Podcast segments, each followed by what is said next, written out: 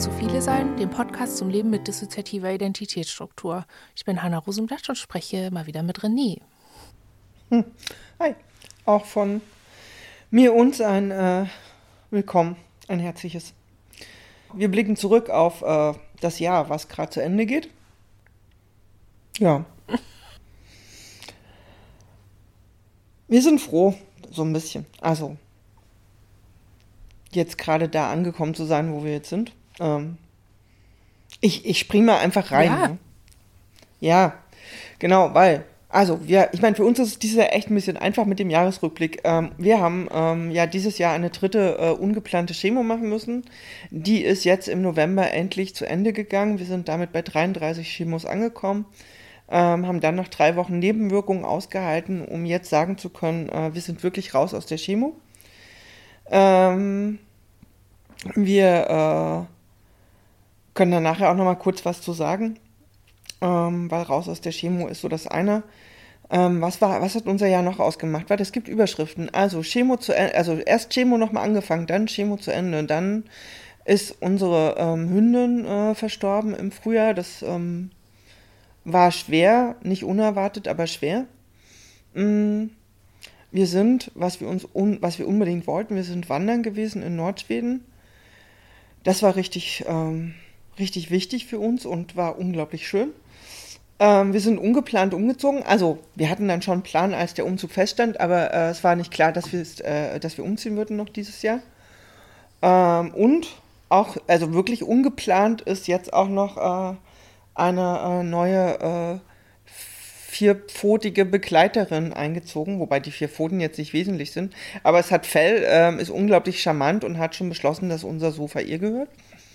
Genau. Mm. Das war jetzt der schnelle Jahresrückblick für uns. Und ähm, ihr so? Äh, äh, wir haben ja eine Liste von Dingen, die wir uns vorgenommen haben. Viel auf dieser Liste ist in den ersten drei Monaten schon verreckt und hat nicht geklappt. Anderes wiederum schon.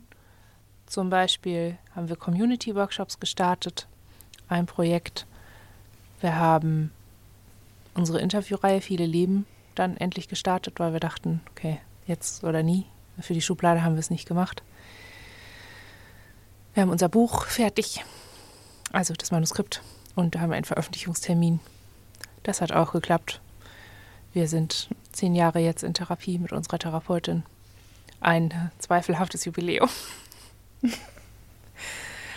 ja, das sind die Dinge, die uns dieses Jahr bewegt und begleitet haben. Gewinne, Verluste, ja.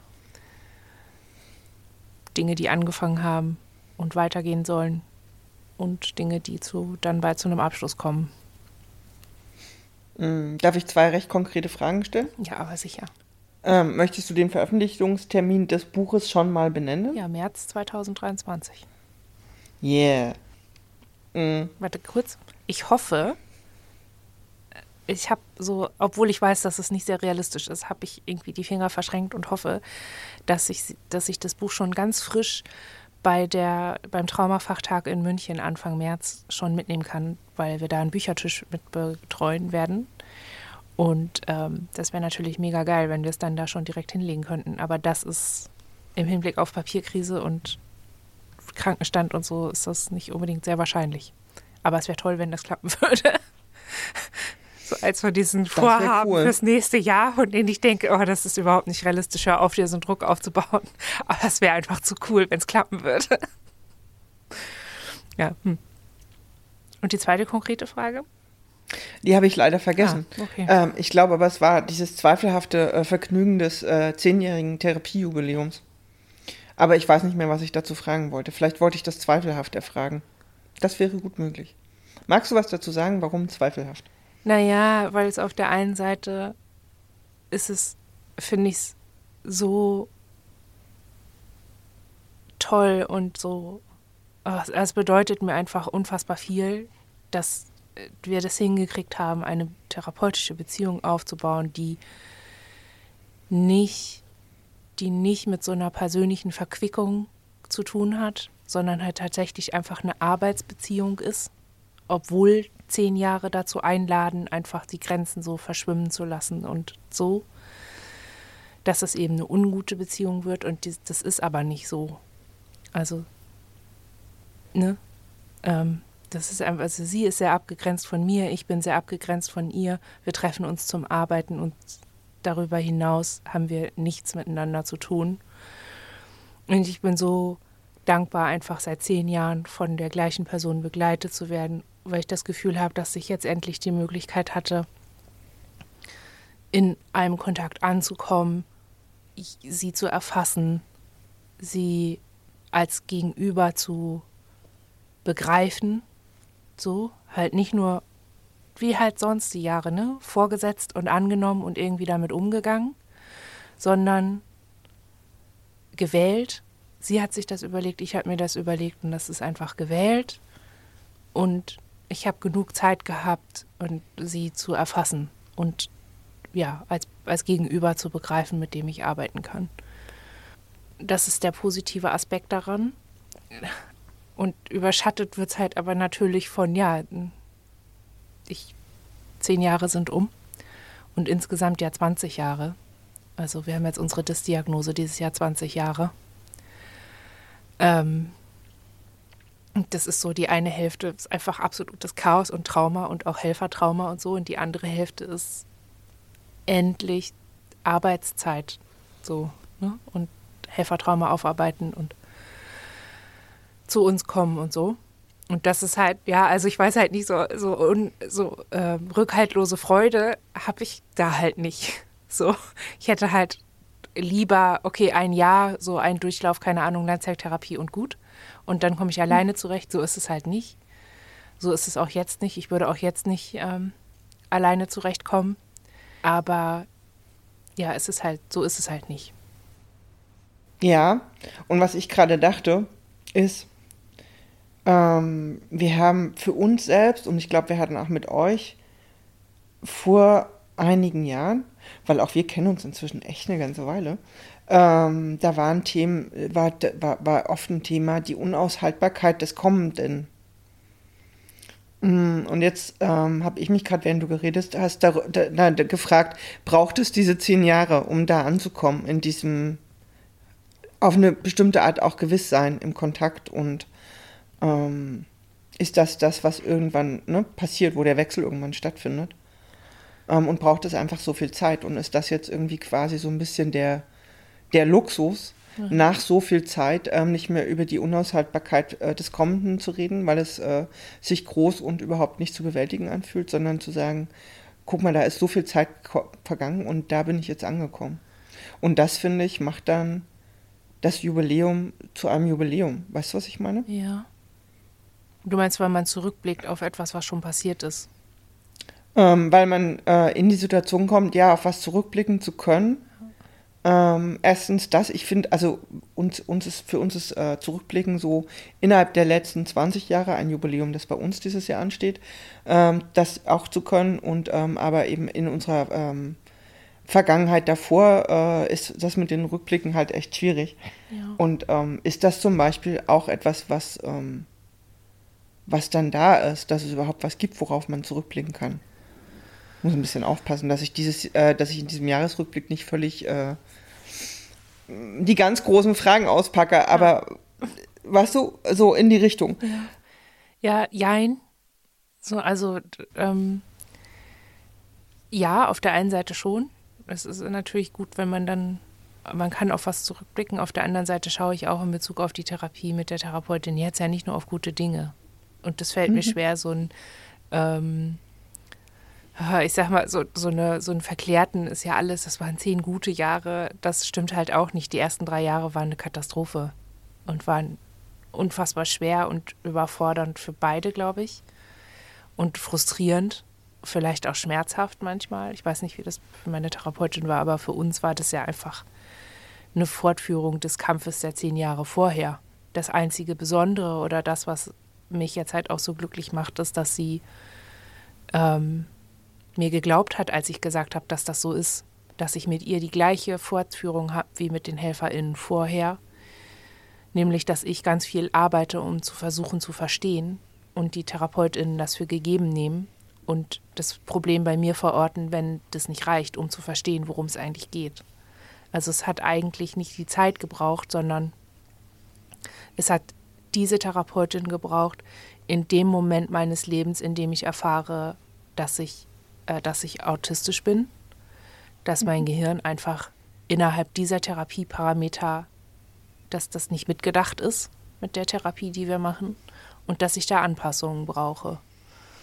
Und ich glaube, es hat, natürlich hat es jedes Jahr gebraucht, aber es hat eben auch genau sie und genau mich und genau den, den Begleitermenschen und genau die Möglichkeiten gebraucht, die wir dann nutzen konnten, die in den zehn Jahren dann auf uns zukamen.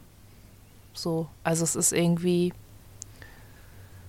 es ist eben nicht nur die Zeit, sondern auch die Leute darin und unser Zusammenspiel, das ging. Und das ja immer besser ging dann, je mehr wir alle verstanden haben. Ja. Dass ich jetzt so das Gefühl habe, okay, jetzt, wir hatten jetzt letzte Woche gerade so eine Therapiestunde, wo genau auch dieser Aspekt von, wir arbeiten seit zehn Jahren zusammen. Ja, ich hatte das ja von der schweren Decke erzählt und jetzt, mhm. ja, jetzt sind zehn Jahre um und ich sitze mit einem schweren Kissen auf den, auf den Oberschenkeln, sitze ich da und ich kann, ich habe genug Kapazitäten auf einmal, sie zu fühlen und mich zu fühlen und also ich mache ganz anders Therapie jetzt. Das eröffnet mir natürlich ganz andere Möglichkeiten als vorher, mit ganz anderen Anstrengungen und so. Und das, ich war, also das ist halt dann nicht Jubiläum, sondern das ist eigentlich so Meilenstein vielleicht eher. So, da, ich glaube, das ja. möchte ich feiern, dass es jetzt so ist, wie es ist. Und dass sie davon Teil ist und sein kann. Ja. Ja. Ja, und ich glaube, ähm, ich finde das wichtig, auch zu sagen, nee, natürlich ist nie alles nur gut. Ähm, ich glaube, das Gute in etwas sollte immer der Aspekt sein, ist es klärbar? Oder ist es veränderbar? Oder ne, kann ich da drin eine Bewegung finden? Oder wenn andere Personen involviert sind, können wir da drin uns bewegen und ähm, Dinge darin verändern, die nicht gut sind. Mhm. Ähm, man, uns ist der Krebs auch auf keinen Fall gut. Ja. Aber wir haben halt ähm, darin und ähm, in dieser Zeit auch ähm, für uns viel erfahren, was ähm, uns getragen und teilweise sogar weitergebracht hat. So. Ohne jetzt zu sagen, ne, man muss aus schlimmen Sachen irgendwie äh, immer noch was Gutes ja. tun oder ja. man kann daran lernen. Da, ne, darum geht es gar nicht in keinster Weise, ja. aber ähm, aber wenn es was Gutes gibt in schwierigen Dingen, dann ist das durchaus auch okay, die anzuerkennen, finde ich. Ja, oder eben, ne, ich meine, wir sind, äh, bei uns hat ja ähm, quasi unser Umfeld und vor allen Dingen unsere therapeutischen Begleitpersonen beide ähm, innerhalb von kürzester Zeit umgestellt auf wir begleiten. So. Mhm. Ähm, und wir waren ja, ich meine, wir waren einfach dem enthoben. Es ging nicht zu sagen, da war jetzt jemand schuld, nein, weil da ist keiner schuld dran. Mhm meine, das war ein Thema, aber letztlich können wir sagen, nein, einer Erkrankung wie dieser gibt es, kein, gibt es keine Schuld. Mhm.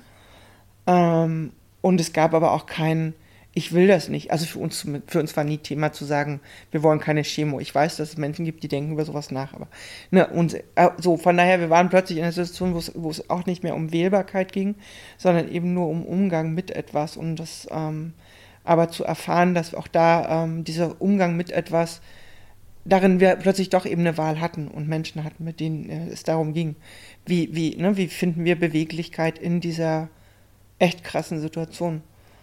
Ähm, wie ist das denn jetzt? Jetzt seid ihr fertig mit der letzten Chemo. Mhm. Jetzt kommt aber noch die Nachsorgephase, ne? Es kommt ähm, die Nachsorge und es kommt vor allen Dingen bei uns gerade hm, der Wiederaufbau. Alles, was in die Zeit nicht reingepasst hat. Ja, der Wiederaufbau. Ähm, wir haben halt eben immer noch sehr starke Probleme mit Polyneuropathien. Man sieht uns das nicht so sehr an, wie uns das einschränkt. Ähm, wir waren neulich bei einer Neurologin, ähm, haben mit der auch über das Bouldern und alles gesprochen. Und ja, wir dürfen wieder bouldern gehen. Wir sollen sogar. Aber die sagte dann, naja, dann machen Sie mal die Beine noch ein bisschen mehr zusammen. wir sind darauf umgefallen, weil das ist unser Problem. Es sieht aus, als ob wir äh, sehr gut stehen. Nur wenn wir zum Beispiel äh, physisch unsere Beine näher zusammenbringen, fallen wir um. Und auch psychisch geht es uns ein bisschen so. Ähm, wir stehen wieder. Wir stehen auf eine bestimmte Art auch anders in unserem Alltag als vor der Erkrankung. Ähm, und auch anders als während der Erkrankung. Das wird uns jeden Tag bewusster, wie krass die Zeit eigentlich war. Und das ist für uns aber zum Beispiel gerade ein Thema, dass wir jetzt anfangen zu verarbeiten, was diese anderthalb Jahre an, an Anstrengungen, an Belastungen, an weggepackten Emotionen und vor allen Dingen auch an weggepackten Ängsten bedeuten.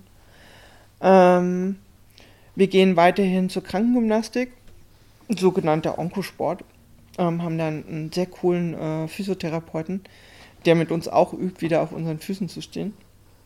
Wir lernen gerade sehr viel über unseren Körper, wir haben dem tatsächlich uns entschieden, wir haben dem nicht gesagt, dass wir äh, dissoziieren und dass wir äh, sowieso Wahrnehmungs-Issues äh, hab, hab, haben, wie man das so schön sagt, ähm, sodass wir, ohne dass er es weiß, äh, für uns das eh sehr spannend ist, gerade weil es darum geht, Polyneuropathien sind ja Nichtempfindungen bzw. Missempfindungen gepaart mit sehr starken Schmerzen, für die wir Medikamente nehmen müssen in den, äh, hauptsächlich in den Gliedmaßen. Und die wandern halt, also die steigen auf. Wir haben das jetzt, bei uns ist das jetzt so, wir, die steigen nicht mehr auf, aber wir haben halt eben kein Gefühl oder kaum Gefühl in unseren Fingern mm, und auch in den Füßen. Und wir sind ähm, in der Lage, einen Umstand, den wir kennen, psychosomatisch bedingt kennen, nämlich kein Empfinden zu haben in, in den, im Körper oder in Einzelteil, ähm, auf einer neurologisch physischen Ebene beobachten zu können und damit um, um, nochmal neu umgehen zu müssen. Ähm, wir, uns wird zum Beispiel gerade sehr klar, dadurch, dass wir kein Gefühl in den Händen haben, stoßen wir ständig irgendwo gegen. Also sobald einer irgendeine Flasche an der Stelle steht, wo die eigentlich nicht steht, ist die Wahrscheinlichkeit sehr hoch, dass wir diese Flasche zwar sehen, aber wir, wir werden sie trotzdem umwerfen. Weil wir wirklich lernen müssen, welchen Abstand Dinge zu unserem Körper haben, um sie gut zu greifen. Das wissen viele Menschen nicht, das möchten wir auch nicht permanent sagen, führt aber dazu, dass uns ähm, doch gerade recht viele Sachen passieren, äh, die mit umfallenden Gegenständen zu tun haben. Oder halt mit, äh, wir treffen mit dem Fuß die Stufe nicht. Ähm, uns wird darüber sehr klar, was das bedeutet, wenn Körperempfinden nicht da ist. Und wir merken in unserem Hinterkopf, ähm, ne, gibt es da schon auch so ein, übertragen auf ähm, Derealisation, ähm, Dissoziation, ähm, Körperempfinden im Rahmen von Traumaerfahrung. Müssen wir jetzt nicht weiter drauf eingehen, aber ähm, auch da passiert bei uns was, wo wir merken, ähm, das ist nochmal ein neuer Zugang, den müssen wir auch nicht feiern, mhm. weil, der, ne, also klar, ja. wir können jetzt nicht sagen, hey, die Chemo hat uns da was ganz Cooles gebracht. Ja. Ähm, passiert aber eben im Hintergrund auch. Jetzt aktuell steht für uns an, genau, ähm, körperlich ähm, weiter zu äh, trainieren, sehr viel. Ähm, aber auch äh, sowas zu machen wie Lymphdrainage, das hat was, ist mir das mit Körper anfassen und ähm, dem Körper was ähm, Gutes tun. Ähm, und psychisch halt einfach auch verarbeiten, weil das geht jetzt gerade alles auf. Mhm, mh. Ja. Ich habe gerade gedacht, als ihr das so geschildert habt, dass es auch irgendwie, also falls irgendjemand mal dem Versorgungsamt gegenüber erklären muss, warum chronisches Depersonalisierungserleben auch eine Behinderung ist, das ist ja gut vergleichbar. Also ja. damit ist ja klar, warum, also wir kennen zwei Personen, die viele sind, die aufgrund dieses Depersonalisierens ähm, und aufgrund dieser somatischen Dissoziation im Rollstuhl sitzen, weil die das einfach nicht, die haben diese Unterstützung nicht die kriegen dieses Training nicht, wie sie kompensieren, dass sie ihre Beine nicht spüren können. Dass sie durchaus ja. funktionieren, aber dass sie so ein hohes Unfallrisiko haben in ihrem Alltag, dass sie auf einen Rollstuhl angewiesen sind. Ja, und an der Stelle müssen so, wir ja, wirklich hier, so sagen. Sieht die ne, Behinderung wir, aus. So, genau. Wir machen gerade die Erfahrung, dass wir ähm, parallel, also wir kriegen gerade eine Behandlung für die Polyneuropathien, die bei dieser Art von Derealisation und ähm, körperlichen Einschränkungen im Rahmen von Traumafolgen wahrscheinlich genauso gut funktionieren würden. Und das ist möglich, ne? weil wir ähm, mit unserem Physio wirklich sehr genau, sehr kleine, aber sehr gezielte Übungen und Trainingseinheiten machen, die das neurologisch verbessern und die ne, sehr, auf eine sehr komplexe Art äh, für uns das Ziel haben, wirklich wieder gut laufen zu können und Dinge zu spüren mit den Händen mhm. und ähnliche Sachen. Mhm. Und es wäre auch für sowas möglich. Mhm. Und es ist, äh, ne, wir reden hier von Physiotherapie, mhm. 30 Minuten einmal die Woche. Mhm. Ähm, wir müssen an der Stelle sagen, dass es nämlich ähm, passt vielleicht ein bisschen. Wir, du bekommst einen Grad der Behinderung, wenn du eine Krebserkrankung hast. Den kriegst, also der ist auch quasi, der, der steht fest. Ähm, der ist wie immer so ein bisschen mit der Gießkanne. Also du musst halt gucken, wie viel aus der Gießkanne wirklich rauskommt. Ähm, und bei uns ist es so, wir sagen das jetzt auch mal ganz öffentlich, äh, wir haben das über einen Anwalt am Ende gemacht, weil wir vorher schon im Klageverfahren waren, weil wir gerade der Behinderung aufgrund der Dis- und der Traumafolgen ähm, beantragt hatten, nur 20 Prozent bekommen hatten und dann angefangen haben zu klagen. Und das Versorgungsamt hat uns tatsächlich einen Brief geschrieben, beziehungsweise unserem Anwalt. Ähm, sie würden uns jetzt äh, 60 Prozent zugestehen aufgrund der Krebserkrankung. 60 Prozent sind 10 mehr, als man normalerweise bekommt. Äh, unter der Bedingung, dass wir unser Klageverfahren einstellen. das Problem ist, dass wir diesen Grad der Behinderung dringend brauchen. Also ne, wir brauchen den, um arbeitsrechtlich geschützt zu sein. Ja. Wir brauchen den für bestimmte andere Sachen. Der ist für uns tatsächlich wichtig. Ja. Und ähm, wir haben ne, so mit so einer Krebsbehandlung hast du dann auch nicht ganz so viel Kapazitäten zu sagen, nee, ja. das ist eine Schweinerei. Wir, wir sind darauf eingegangen. Ja. Aber das wir sagen, ja das ist einfach mal, so läuft das nämlich. Die kriegst einen Brief und da steht drin, Mensch, jetzt wo sie Krebs haben, aber stellen Sie doch bitte Ihr Klageverfahren ein. Wir haben. Ähm, ja, vor allen Dingen ja. ist ja noch, das ist ja, es ist ja insofern total abgefuckt, weil ihr ja jetzt nicht unendlich diesen Grad der Behinderung anerkannt bekommen habt. Krebs ist ja heilbar, das ist das Problem. Das heißt, klagemäßig Genau, man kriegt den für fünf Jahre. Genau. Also, Aber das Ding ist ja, unsere Dis ist ja nicht weg. Ja, eben.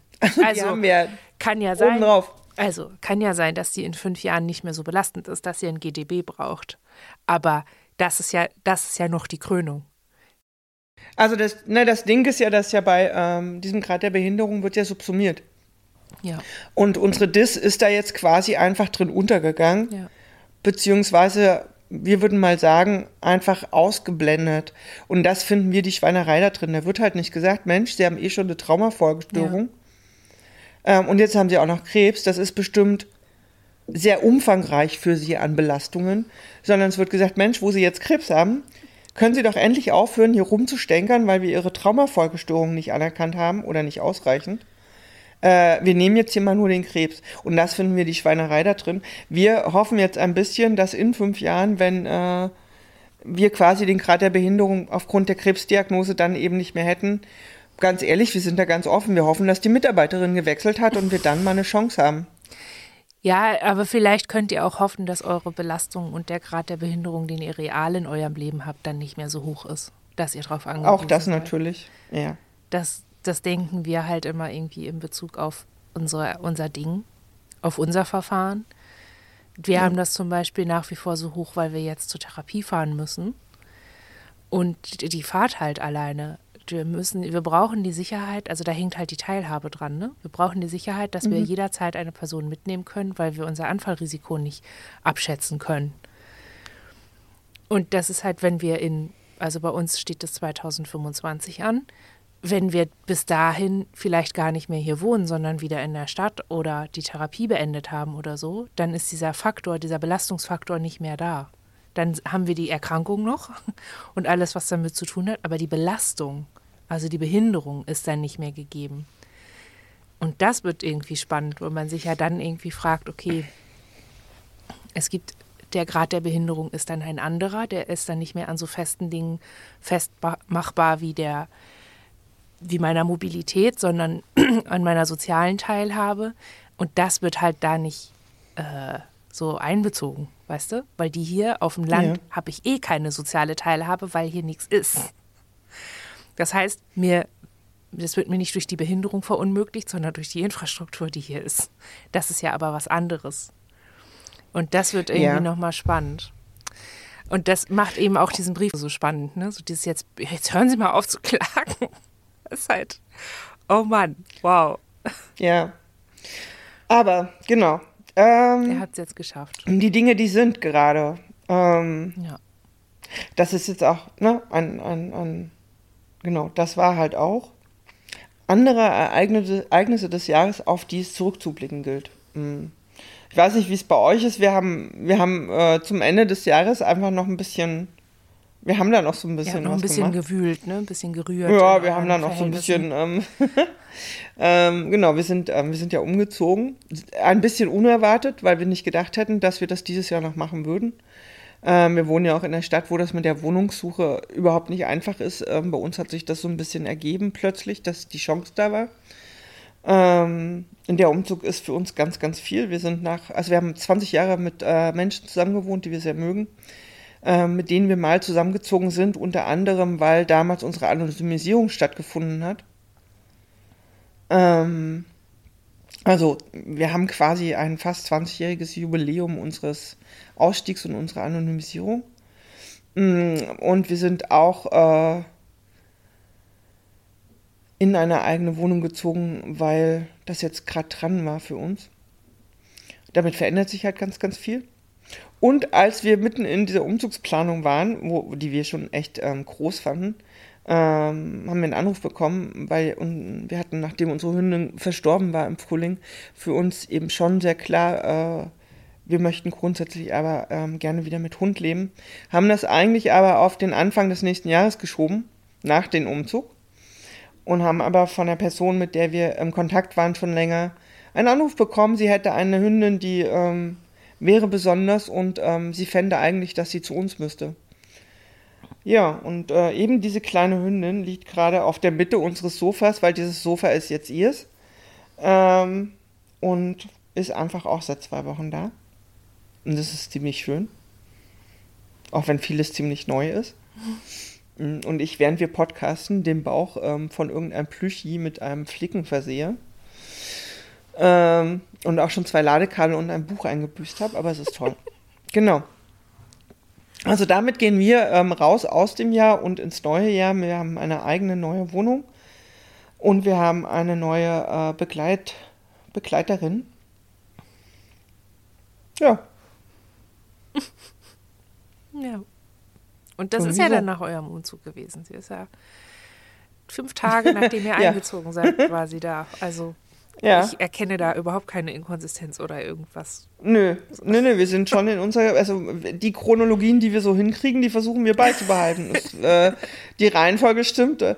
Nein, es ist auch toll und sie hat, ähm, es war, es war sowieso, ich meine, das war für uns so eine Sache, dass eine Person, die uns zwar ein bisschen kennt, aber jetzt nicht wirklich ähm, viel weiß, ähm, dieser Hund ist dann noch in eine Pflegestelle gekommen, extra für uns und hat da für uns gewartet.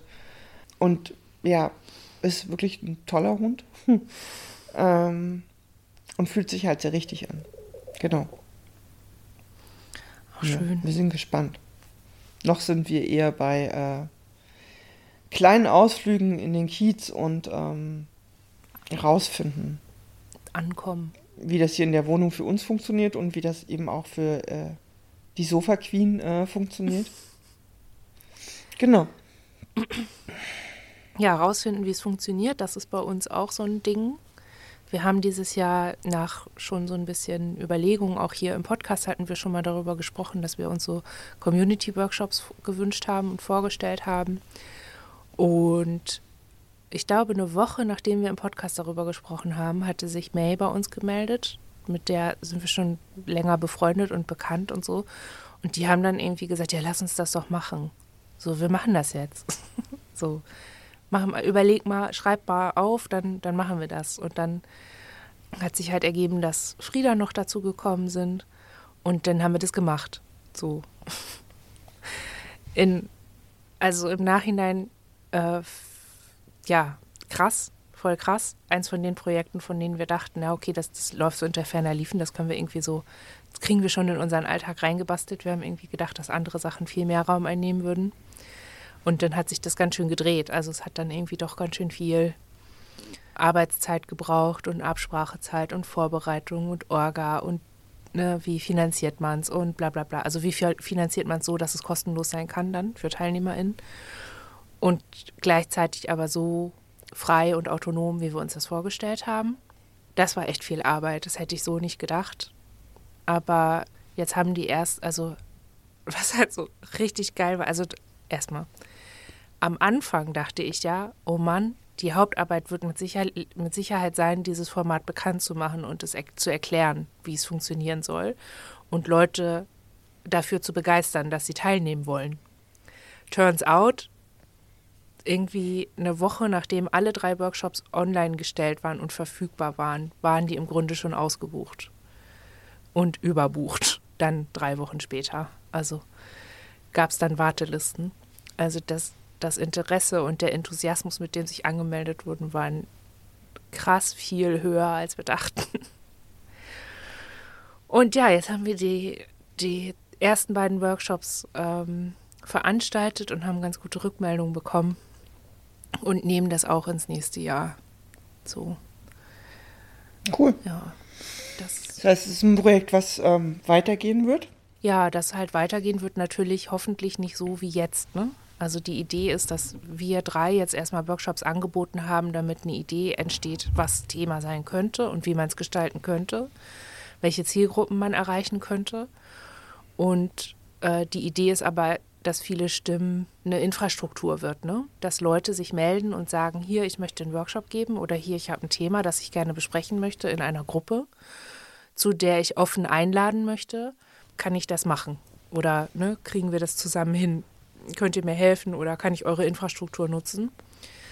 Sodass sich dann Leute melden, die ihre eigenen Workshops anbieten, wo wir dann einfach nur den Zoom-Raum zur Verfügung stellen, beziehungsweise die Infrastruktur der Webseite, dass sie das nutzen können, um da, da eben die Anmeldungen zu sammeln und ja, die Regeln bekannt zu machen und und und. Also ich hoffe, dass es, dass das funktioniert, dass es aufgegriffen wird, dass sich Betroffene oder Interessierte oder TeilgeberInnen finden einfach, die das Format dann weitertragen, sodass ich mir nicht irgendwie alle sechs Wochen einen Workshop ausdenken muss, um quasi das Ganze zu unterhalten. So, da ist es jetzt so ein bisschen, ich habe den Start gemacht oder wir drei haben den Start gemacht. Und jetzt ist es so ein bisschen an der Community zuzugreifen und das auch zu nutzen. So, jetzt wo es da ist. Das ist die Idee. Ja. Ähm, an der Stelle vielleicht dann nachher nochmal was in den Shownotes dazu, mhm. für alle, die jetzt sagen, ups, wo kriege ich da mehr Infos? Ja. Mm, und ich würde es gerade total unauffällig als Überleitung nutzen zu Ausblicke ins neue Jahr. Also, wir haben jetzt schon mal ähm, die Community Workshops als ein Projekt, mit dem ihr ins neue Jahr geht. Ja. Ähm, jetzt weiß ich, äh, ich darf an der Stelle hoffentlich plaudern. Ähm, das Buch ist fertig, an dem du, an dem ihr jetzt die ganze Zeit gearbeitet habt. Ich darf es doch sagen, oder? Ja, fertig ist es halt auch noch nicht. Das Manuskript ist fertig wir sind jetzt in der Lektoratsphase, das heißt, es wird jetzt, jetzt wird es gerade ein Buch. Es ist jetzt gerade jetzt in der Buchwerdung, ja. Und es gibt einen Termin, wo es ein öffentliches Buch werden wird? Ja, das ist im März. Und da halt ohne Tag. Ne? Ich hoffe, dass es der 1. März wird, weil ich es dann zu dem Traumafrachtag in München mitnehmen kann. Da betreuen wir einen Bücherstand. Äh, da wird es natürlich total perfekt passen. Aber Krankenstand, Papiermangel, lieber blö. Kann gut sein, dass das nicht so klappen wird. Aber im März ist es dann da. Und im April machen wir, glaube ich, die erste Lesung. Ja. Aber ich wollte eigentlich, also das kommt jetzt ein bisschen früh, weil ich dieses Jahr ja auch die Interviewreihe Viele Leben gestartet habe.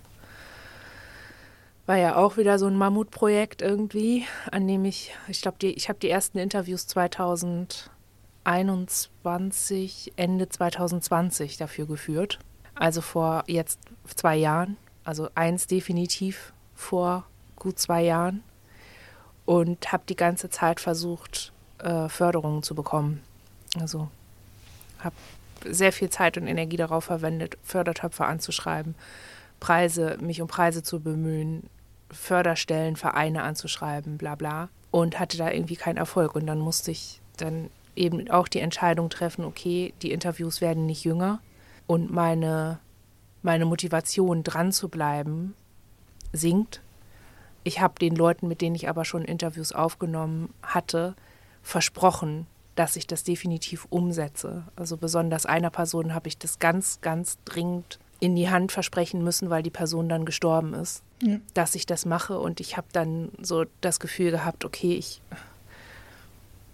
ich bin jetzt so unter Druck wegen dieses Versprechens, dass ich irgendwie auf jeden Fall einhalten will und gleichzeitig aber auch unter Druck, weil meine Motivation sinkt, mich weiter ja in gewisser Weise irgendwie auch demütigen zu lassen so, so ablehnen zu lassen. Ähm, als Person, die eben halt nicht auf so einen GEZ-Topf zurückgreifen kann, wenn es um die Finanzierung ihrer Medien geht, dass ich es dann jetzt so umsetzen musste, wie ich es gemacht habe, nämlich mit der Hoffnung, dass die Community das schon finanziert.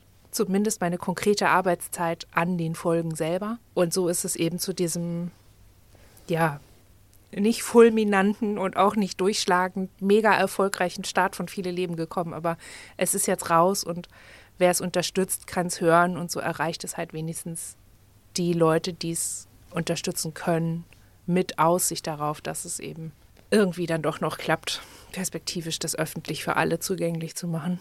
Damit gehen wir halt auch ins nächste Jahr. Also das ist jetzt da und es ist auch nach wie vor, also es ist einfach auch unfassbar viel mehr Arbeit, als man am Ende sieht und auch mehr Arbeit, die ich, als ich mit viele sein habe, mit unserem Podcast hier. Aber ich habe es nicht fallen lassen und ich, dafür klopfe ich mir einfach schon sehr auf die Schultern. Und das hoffe ich, dass ich das, dass das reicht, um mich zu halten und zu tragen ins nächste Jahr, um das dann auch einfach durchzuziehen. So. Ja, auch dazu dann nochmal was in den Shownotes. Ja. No. Wir haben währenddessen mal so ein bisschen überlegt, womit wir denn so ins neue Jahr gehen. Macht ihr euch Ziele? Ja und nein. Also es ist tatsächlich äh, finden wir ein bisschen schwierig. Wir gehen halt schon auch, also wir gehen quasi ins neue Jahr ja auch mit diesem. Gestern hat eine Person gesagt, hey, ist schön dich zu sehen. Wie geht's dir denn? Ähm, die arbeitet in einem Café hier bei uns im Kiez. Ähm, die kennen wir im Grunde genommen. Äh, ich glaube, die arbeitet da schon richtig lange. Aber es ist eine Person, der wir selber nie erzählt haben, dass wir eine Krebserkrankung haben. Und wir haben dann einfach vorsichtig gefragt, ähm, du weißt, dass ich Krebs hatte. Ja, ja, das weiß sie, das ähm, wäre dann irgendwie, naja, es ist durch den Kiezfunk gegangen. Und sie würde wirklich gerne wissen, wie es mir geht. Und das fanden wir krass, weil wir gemerkt haben, ähm, genau damit gehen wir ins neue Jahr.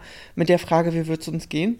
Mhm, körperlich. Ähm, Krebs heißt halt auch, also du hast am Anfang ja äh, alle drei Monate sehr enge Kontrollen, weil äh, eben ne, die Rezidivwahrscheinlichkeit da am höchsten ist.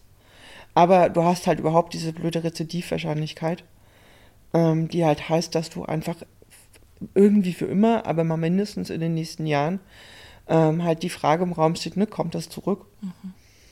Das ist sowas, wo wir, wo wir gerade ganz schön, also wo wir noch keinen Umgang für haben.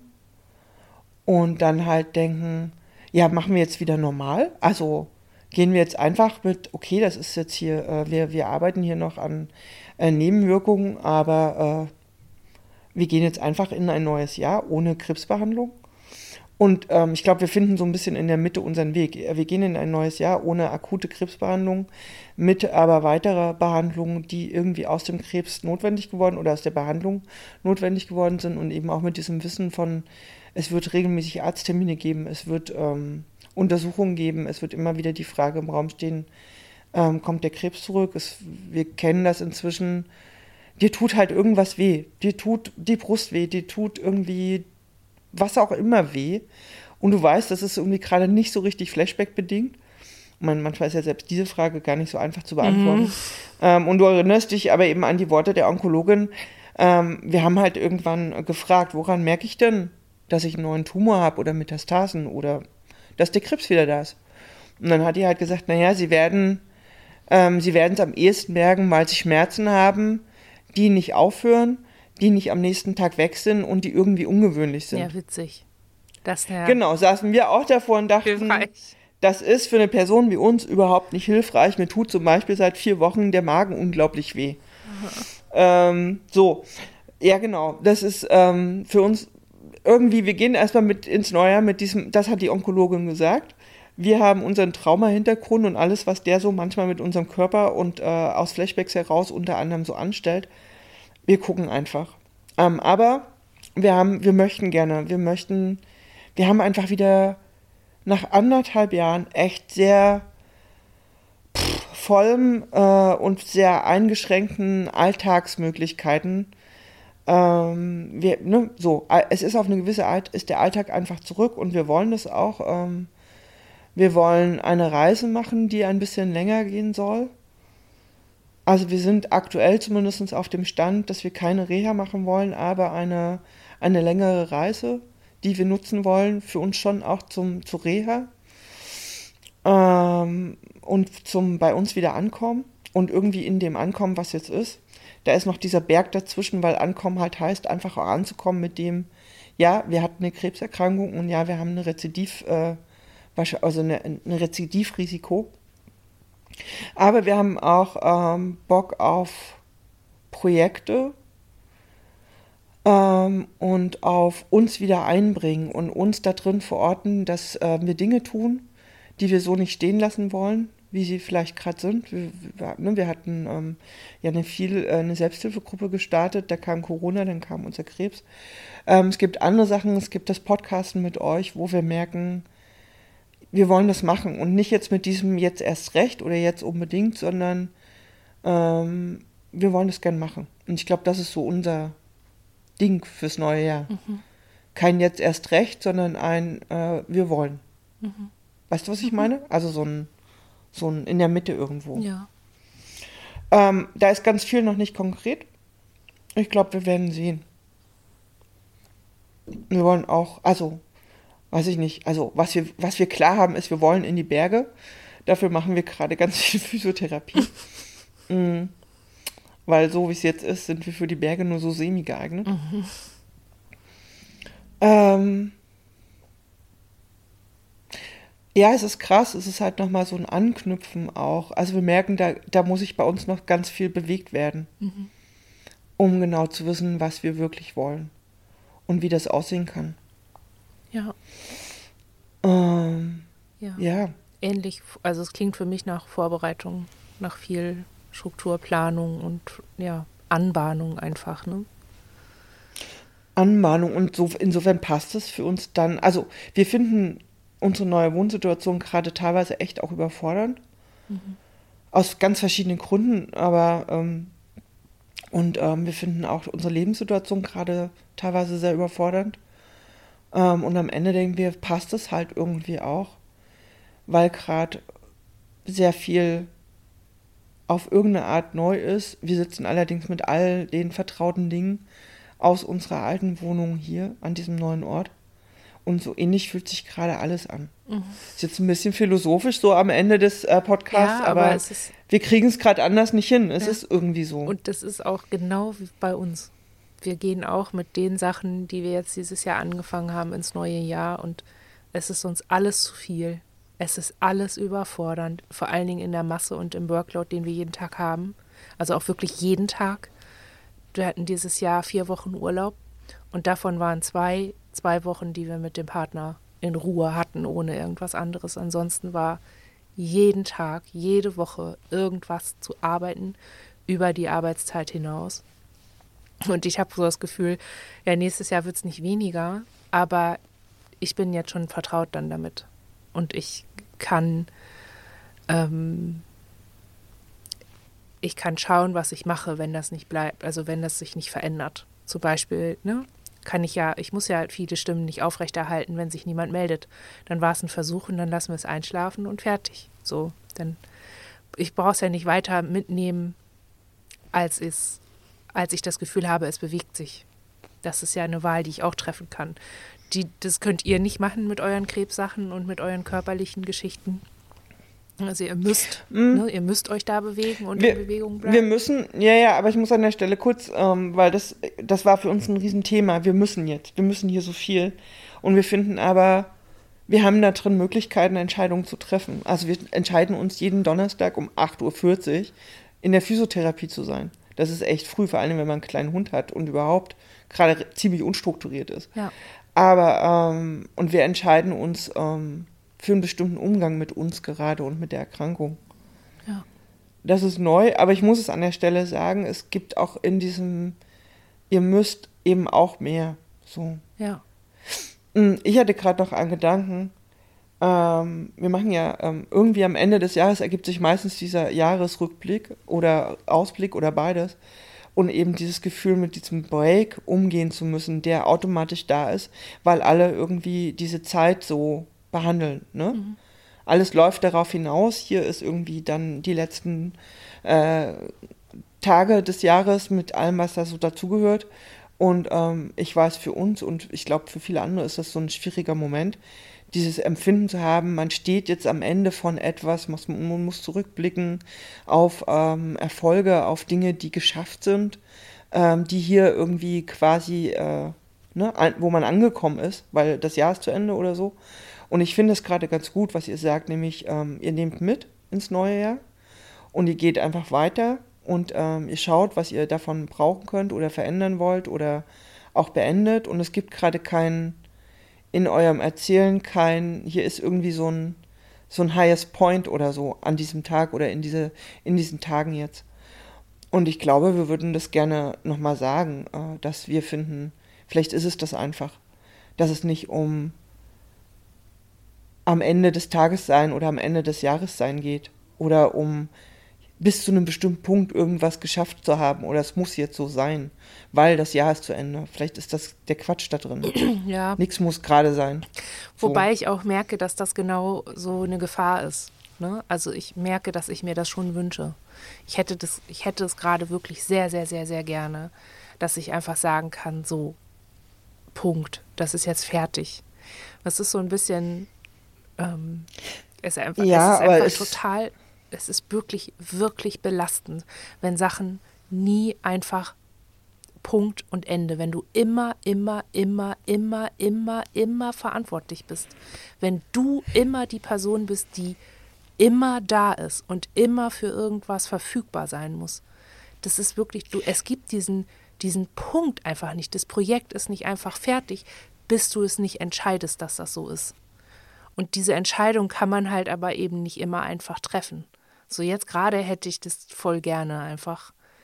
Gut, aber weil du die Entscheidung für das Projekt willst und nicht, weil das Jahr zu Ende ist. Ja, aber doch, ich, wir, hätte, wir, doch wir, ich hätte total gerne jetzt sagen zu können, so, Ende des Jahres, keine Ahnung, viele Leben ist durchfinanziert, Bums, ich brauche mir da keine Gedanken mehr zu machen. Das wäre, weißt du, wie geil das wäre? Wenn ich ja. nach drei Jahren jetzt endlich mal aufhören könnte, äh, da, das wäre es wäre unfassbar und das würde mich total freuen, wenn es zum 31.12. einfach durch wäre, weil der 31.12. ist, weil keine Ahnung, welche Instanz auch immer oder irgendeine andere Person sagt, oh Mann, okay, krass, äh, ja, Jahresende, dann machen wir jetzt hier mal alles zu, was noch offen rumliegt. Ah, dieses Projekt, das braucht noch irgendwie, das braucht noch 6000 Euro was weiß ich, ne, kommt und sagt ja. und schüttet das drauf und dann ist es für mich, ist das für mich erstmal abgehakt. Das fände ich, es würde mich gerade so entlasten. Und so ist es halt ja. einfach nur, weiß ich, okay, Feiertage, alle fahren runter, ich fahre rauf. Weil mich gerade niemand stört, habe ich Zeit für die Arbeit, die ich während der Arbeitszeit nicht hinkriege. Und gehe ins nächste. Das ist, also für mich ist das es ist einerseits stützend, weil ich keine Angst haben muss vor einem depressiven Loch. Und andererseits ist mir völlig klar, ey, raubbaumäßig sind wir so kurz vor Lava. So, wenn man so, ne, in die Mine gehen betrachten würde. Mhm. So, das ist äh, schon, ja, klar, arbiträre äh, oder so künstlich gesetzte Deadlines, das ist totaler Quatsch. Niemand muss sich anstrengen, irgendwie nur weil das Jahre zu Ende ist, dann Dinge fertig zu kriegen. Total klar. Aber es ist schon auch in der Situation, wo wir jetzt sind, merke ich einfach, es ist unfassbar belastend, nicht, so ein, nicht mal so ein künstliches Datum setzen zu können, um fertig zu werden. Das hat es auch. Das stimmt. Und das ist, ich glaube, es geht auch nicht darum zu sagen, hey Leute, gebt das auf, irgendwie zu denken, Dinge müssten zu einem bestimmten Zeitpunkt fertig sein. Natürlich, klar. Und so ein Bedürfnis dann zu, zu haben, zu sagen, aus welchem Grund auch immer möchte ich, dass zu diesem Zeitpunkt irgendwas zu Ende ist. Ja. Auch auf jeden Fall. Und ja, hey, wenn hier noch jemand 6000 Euro irgendwo rumliegen habt, ja. in den Shownotes findet ihr den Link, einfach überweisen. Aber wir nehmen auch 6 Euro, ja. finde ich. Es ist egal. Ähm, das sind so diese, ach, das Netz ist gerade voll von diesen ganzen, hey, wir brauchen ja. da irgendwie Geld. Ja, ja aus Gründen. Ne? Ähm, ne? Das ist halt alles, ja. alles Corona.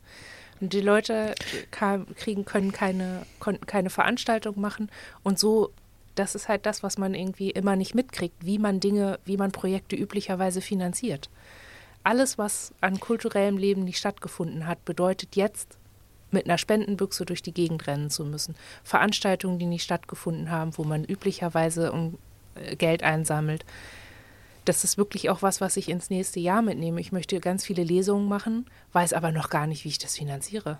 Weil ja, das, es läuft ja darauf hinaus, dass ich nicht einfach in ein Kultur- oder Freizeitzentrum gehen kann und da finden dann Veranstaltungen statt, sondern ich muss das selber finanzieren. Um aus meinem eigenen Buch lesen zu können, damit Leute das Buch kaufen, damit ich Lesungen finanzieren kann. Das ist alles Corona und das ist auch alles irgendwie so eine Perspektive auf das nächste Jahr, wo ich denke, oh ey, das wird einfach, es wird so hart und es wird so anstrengend und irgendwie auch so, äh, mm, es ist nicht von einem Gewinn auszugehen, der über den Selbstzweck hinausgeht. Weißt du? Also es ist, äh, dann, dann erreicht man Dinge, damit man Dinge erreichen kann. Und nicht, damit man äh, daraus vielleicht was Neues machen kann. Das ist jetzt gerade so ganz viel erhalten und vielleicht ein ganz, ganz klitzebisschen stabilisieren und vielleicht auch noch ein bisschen ausbauen. Aber es geht so ganz viel darum, einfach erstmal zu halten, was man sich so, was man erreicht hat. Und das ist für mich total schwierig, weil ich immer, ich möchte Dinge verändern und ich möchte sie grundlegend verändern. Und das, da ist Stasis und wir erhalten jetzt mal, was wir haben, ist da absolut toxisch für. Das, das, das, das funktioniert so nicht. Da habe ich wirklich Respekt. Wie gehe ich damit um? Wie verpacke ich das? Puh, da bin ich gespannt. Ähm, ja, ich schreibe mir diese Frage äh, auf, falls wir mal wieder nach einem Podcast-Thema suchen. Ja. Und ich mache jetzt hier mal noch den Twist hin zu, lass uns den Podcast irgendwie äh, so beenden, dass alle rausgehen und sagen, hey, alles klar, so kann ich irgendwie hier auch ähm, mit dem Podcast und dem, was ihr gesagt habt, gut ins neue Jahr. Ey, ich mache das jetzt wirklich wahr, ne? Ich möchte jetzt hier noch was, was wir mitgeben, wo wir sagen, okay, komm. Hier ein, ein so ein. Ein Witz? Keine Ahnung. Wollen wir einen Witz erzählen? Hm? Nein, nein, nein, nein, kein Witz. Nee, nee, ich will ich schon eine Ernsthaftigkeit. Ich habe einen super guten Witz gehört. Okay, erzähl den Witz und dann stelle ich noch eine Frage. Wenn deine Nase läuft und deine Füße riechen, dann bist du falsch rum gebaut. ja, ähm, okay. Ähm, Mist, jetzt muss ich lachen. Ja, ja sowas funktioniert bei uns dann auch immer. Ähm, okay, und jetzt komme ich mit meiner Frage. Ähm, eine Sache, die dir hilft, deinen Kopf frei zu machen. Schlafen. Schlafen? Schlafen und schwimmen. Schlafen und schwimmen. Das heißt, wenn Schlafen nicht geht, dann ist es Schwimmen. Mhm. Mhm. Also Schlafen ist halt das ist ein bisschen biologisch, ne? weil wenn ich schlafe, dann denke ich halt nicht nach. Aber das ist halt, ja, wir sind halt weiter am Schwimmen. Das hilft gerade im Moment am besten, den Stress abzubauen und einfach mal auch irgendwann an nichts mehr zu denken. Cool. Bei uns ist es ähm, Musik, auf jeden Fall. Musik ganz laut über Kopfhörer ähm, und äh, draußen sein. Mhm. Also laufen, in der Natur laufen. Mhm da können wir quasi im schlechten Zustand loslaufen und in einem recht guten Zustand wieder ankommen. Mhm. Das ist ziemlich cool. Mhm.